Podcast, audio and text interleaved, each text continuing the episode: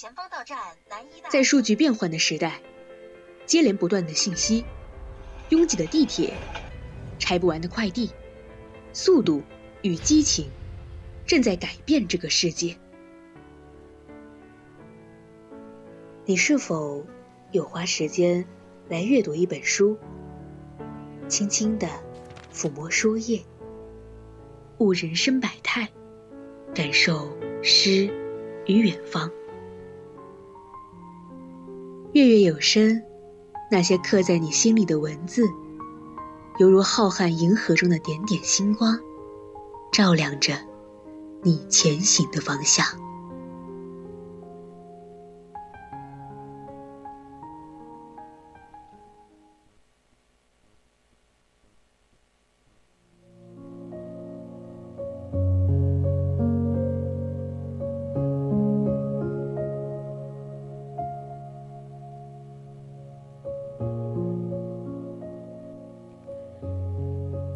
频与您共享，亲爱的听众朋友们，大家晚上好，欢迎收听四川宜宾学院校园之声 VOC 广播电台。我们又在每周二晚的二十点三十至二十一点的月月有声与大家见面了。我是你们的新朋友长夏。各位听众朋友，在收听我们节目的同时呢，可以加入我们的 QQ 听友四群二七五幺三幺二九八。在这里可以和听友一起讨论，还有更多精彩内容和往期节目，也可以在荔枝上搜索 VOC 广播电台关注我们。有什么想说的话呢？都可以在我们的直播间发送弹幕，跟主播进行互动。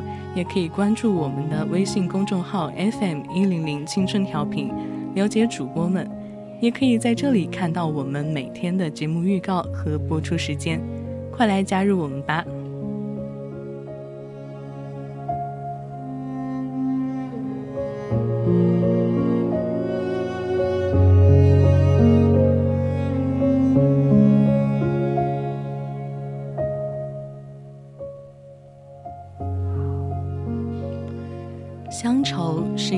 小小的邮票，一张窄窄的船票，一方矮矮的坟墓，一湾浅浅的海峡。将乡愁浓缩于纸上，化落于笔尖，以时间为线，以空间为阻隔，层层推进，由家至国，是一个时代的背影。我们今天要聊的就是心血初起。满月当空的余光中，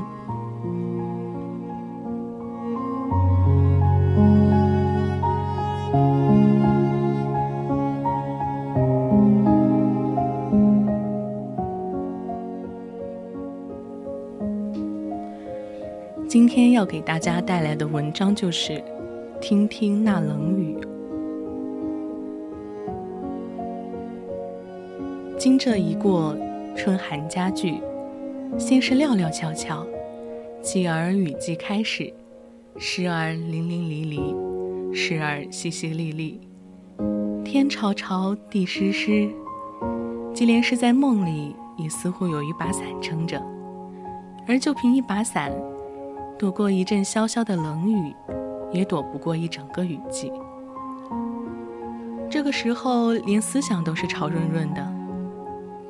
每天回家，曲折穿过金门街到厦门街迷宫式的长桥短巷，风里雨里，走入非非，令人更想入非非。像这样子的台北，凄凄切切，完全是黑白片的味道。想整个中国，整部中国的历史，无非是一张黑白片，从片头到片尾。一直是这样下着雨的，这种感觉不知道是不是从安东尼奥那边过来的。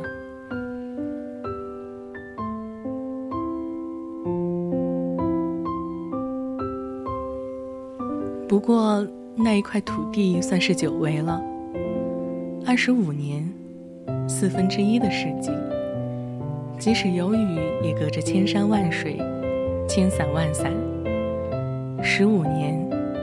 一切都断了，只有气候，只有气象报告还牵连在一起。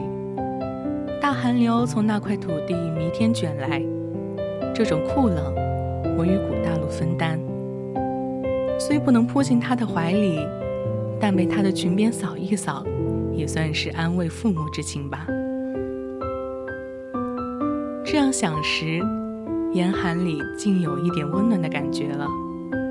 这样想时，他希望这些狭长的巷子永远延伸下去。他的思路也可以再延伸下去，不是金门街到厦门街，而是金门到厦门。他是厦门人，至少是广义上的厦门人。二十年来不住在厦门，住在厦门街，算是嘲弄吧，也算是安慰。不过说到广义，他同样也是广义上的江南人，常州人，南京人。川娃儿，武陵年少，杏花春雨江南，那是他的少年时代了。再过半个月就是清明，安东尼奥的镜头摇过去，摇过去又摇过来，残山剩水犹如是，黄天厚土犹如是，芸芸前手纷纷黎明，从北到南犹如是。那里是中国吗？那里面当然还是中国，永远都是中国。只是杏花春雨不在，牧童遥指已不在，剑门细雨未清晨也都已原。则他日思夜梦的那片土地究竟在哪里呢？在报纸的头条标题里，还是香港的谣言里，还是傅聪的黑白键，马恩聪的跳弓拨弦？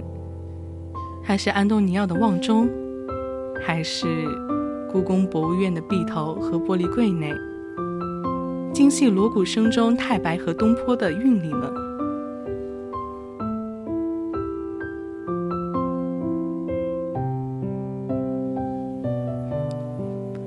杏花、春雨、江南，六个方块字，或许那片土就在里面。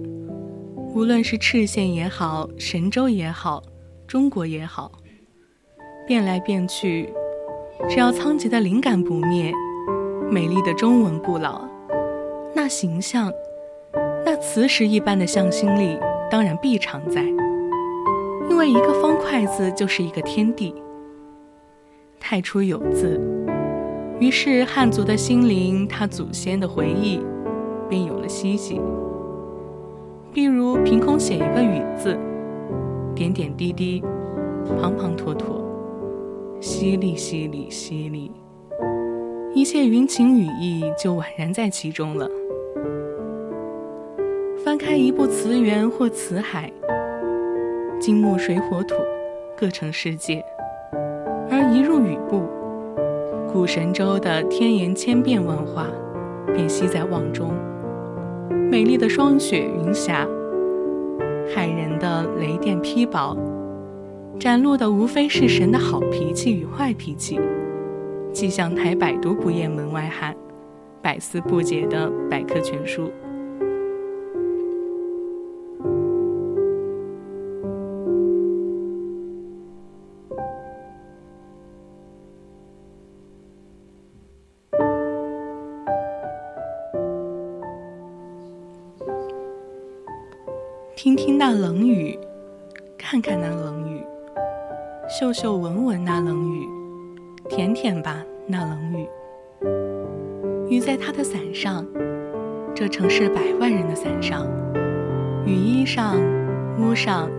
线上。清明这寄语，雨是女性，应该最富于感性。空气空而迷幻，细细嗅嗅。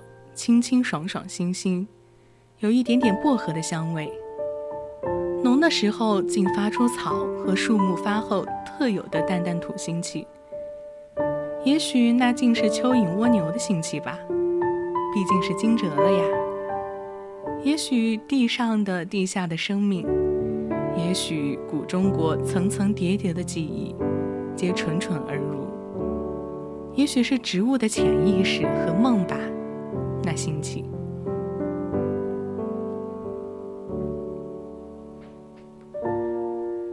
第三次去美国，在高高的丹佛他山居了两年，美丽的西部，多山多沙漠。天似安格罗萨克斯逊的眼睛，地红如印第安人的肌肤，云却是罕见的白鸟。落基山簇簇耀目的雪峰上，很少飘云千雾。一来高，二来干，三来森林线以上百山也止步。中国诗词里“荡胸生层云”或是“商略黄昏雨”的意趣，是在洛基上难睹的景象。洛基山岭之胜，在石，在雪，那些奇岩怪石。相叠互倚，砌一场惊心动魄的雕塑展，给太阳和千里的风看。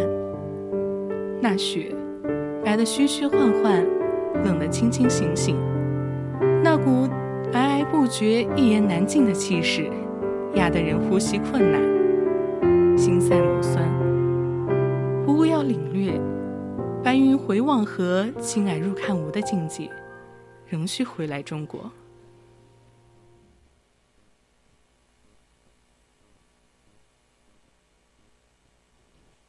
台湾湿度很高，最绕云气。阴郁雨意迷离的情调，两度夜宿溪头，树香沁鼻。萧寒洗肘，枕着碧玉湿翠、苍苍交叠的山影和万籁都学的曾静，像仙人一样睡去。山中一夜薄雨，次晨醒来。在旭日未升的原始幽静中，冲着隔夜的寒气，踏着满地的断柯残枝和仍在流泻的细谷雨水，一径探入森林的秘密。弯弯曲曲，步上山去。溪头的山，树密雾浓，蓊郁的水汽从谷底冉冉升起，时稠时稀。蒸腾多姿，幻化无定，只能从雾破开光的空中窥见乍现即隐的一峰半壑。要纵览全貌，几乎是不可能的，至少要入山两次，只能在白茫茫和峰头珠峰玩捉迷藏的游戏。回到台北，世人问起。除了笑而不答、心自闲、故作神秘之外，实际的印象也无非就是山在虚无之间罢了。云缭烟绕、山隐水调的中国风景，由来与人颂华的韵味。那天下也许是赵家的天下，那山水却是米家的山水。究竟是米氏父子下笔像中国的山水，还是中国的山水像宋画呢？恐怕是谁也说不清楚了吧。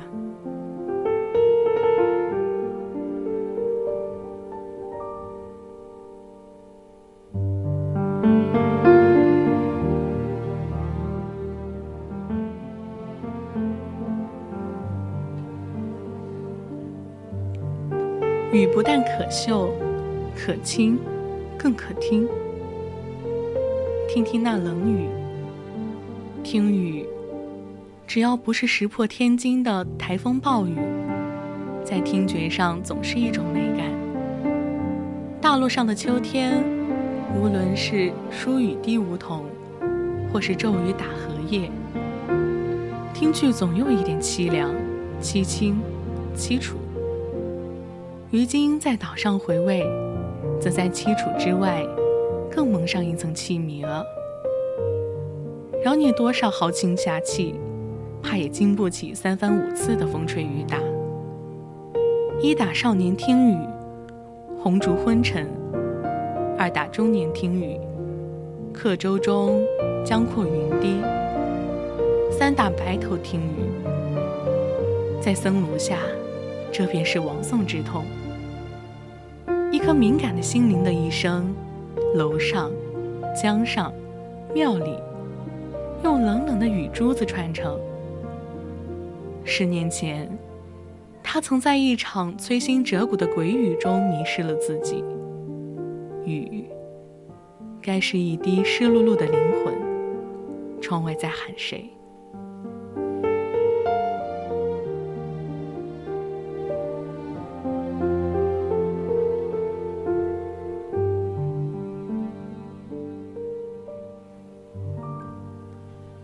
雨打在树上和瓦上，韵律都清脆可听。尤其是铿铿敲在屋瓦上，那古老的音乐属于中国。王宇称在黄冈，破如圆的大竹为屋瓦。据说住在竹楼上面，其雨声如瀑布，蜜雪声比碎玉。而无论古琴、咏诗、下棋。投壶，共鸣的效果都特别好。这样岂不像是住在竹筒里面？任何细碎的声响，恐怕都会加倍的夸大，反而更令人耳朵过敏吧。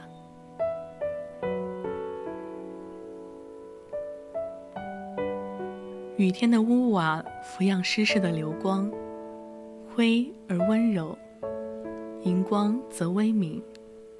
背光则幽暗，对于视觉，是一种低沉的安稳。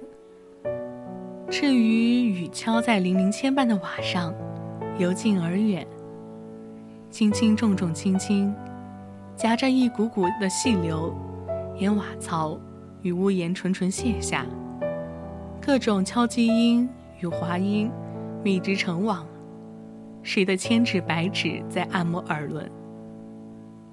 下雨了，温柔的灰美人来了。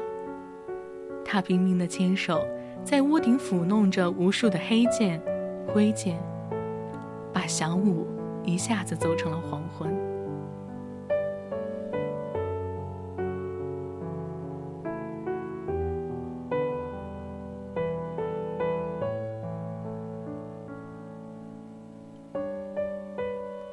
在古老的大陆上。千屋万户是如此。二十多年前，初来这岛上，日式的五瓦亦是如此。先是天暗下来了，城市像罩在一块巨幅的毛玻璃里，阴影在户内延长附加深。然后凉凉的水意弥漫在空间，风自每一个角落旋起，感受得到。每一个屋顶上呼吸沉重，都附着灰云。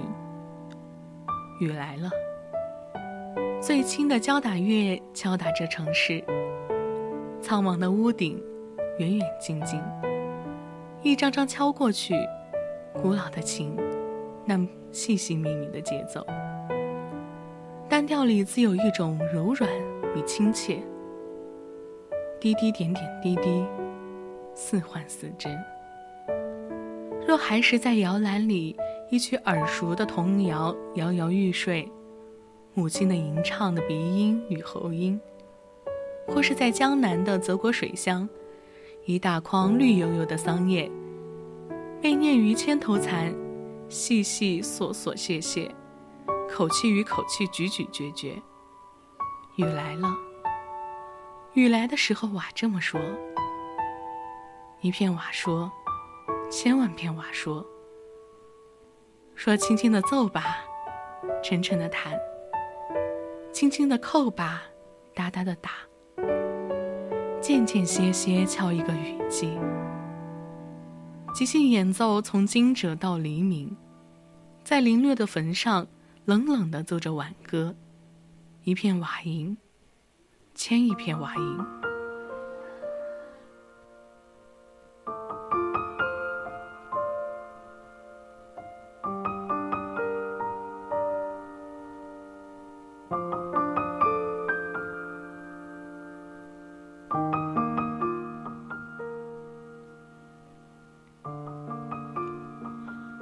日式的古屋里听雨，听四月，霏霏不绝的黄梅雨，朝夕不断。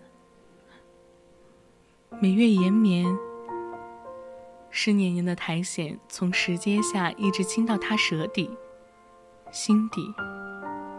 到七月，听台风台雨，在古屋顶上一夜忙奏。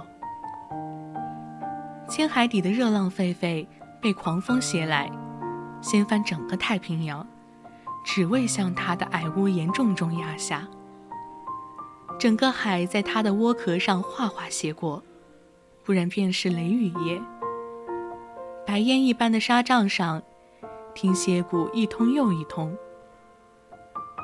腰的磅礴瀑布扑来，强劲的电琵琶弹弹特特，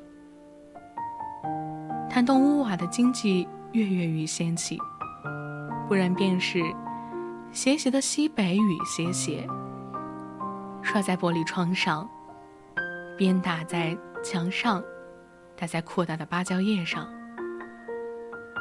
一阵寒来谢过，秋意便是弥漫日式的庭院了。在日式的古屋里听雨，春雨绵绵听到秋声萧萧。从少年听到中年，听听那冷雨。雨是一种单调而耐听的音乐，是室内乐，是室外乐，户内听听，户外听听。冷冷那音乐，雨是一种回忆的音乐。听听那冷雨，回忆江南的雨下得满地是，管是在江湖下，在桥上和船上，也下在四川的秧田和洼塘上。肥了嘉陵江下湿布谷咕咕的啼声。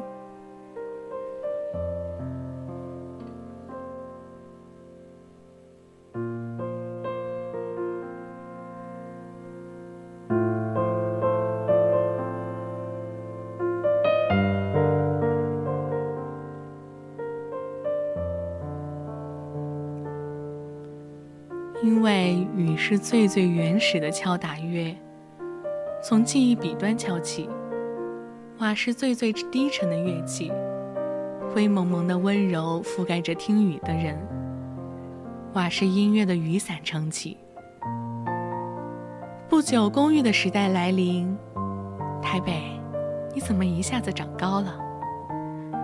瓦的音乐竟成了绝响。千万片的瓦片片，美丽的灰蝴蝶纷纷飞起，飞入历史的记忆。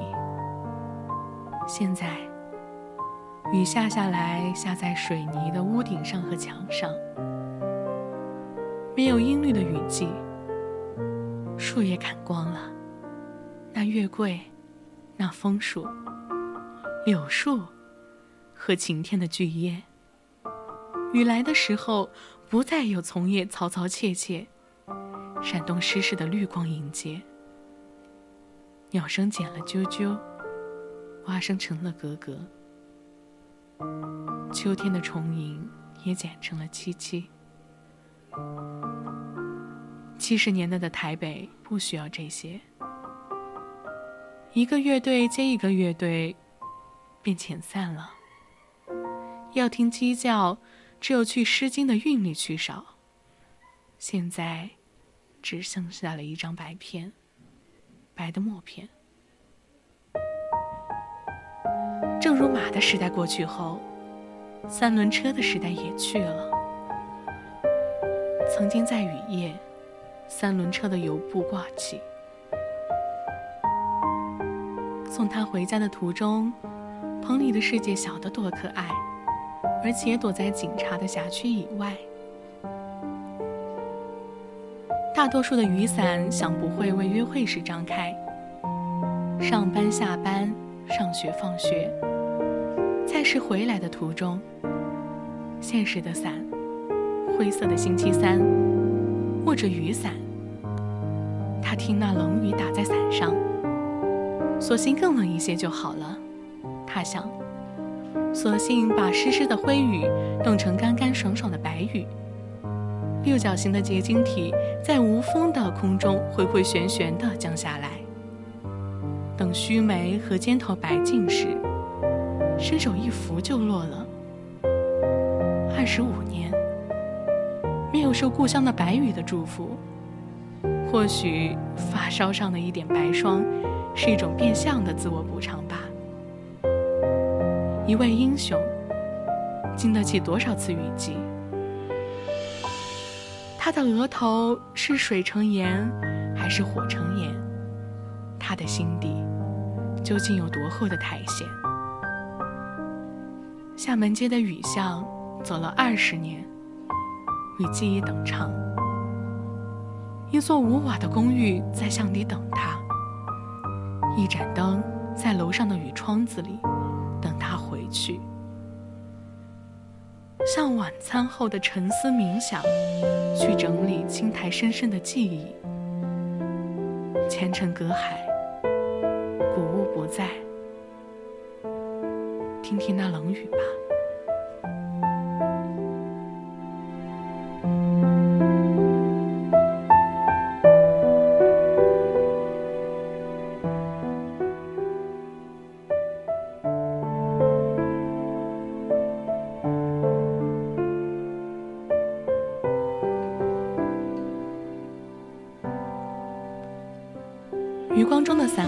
写景时意象绵密，写人时印象生动。无论写景还是写人，都感性丰沛，让人读得津津有味。在所有的散文文体中，游记最难的写得好，一步换景，叙事说理，出彩很是不易。但余光中的游记却写得活色生香，各种水流花放。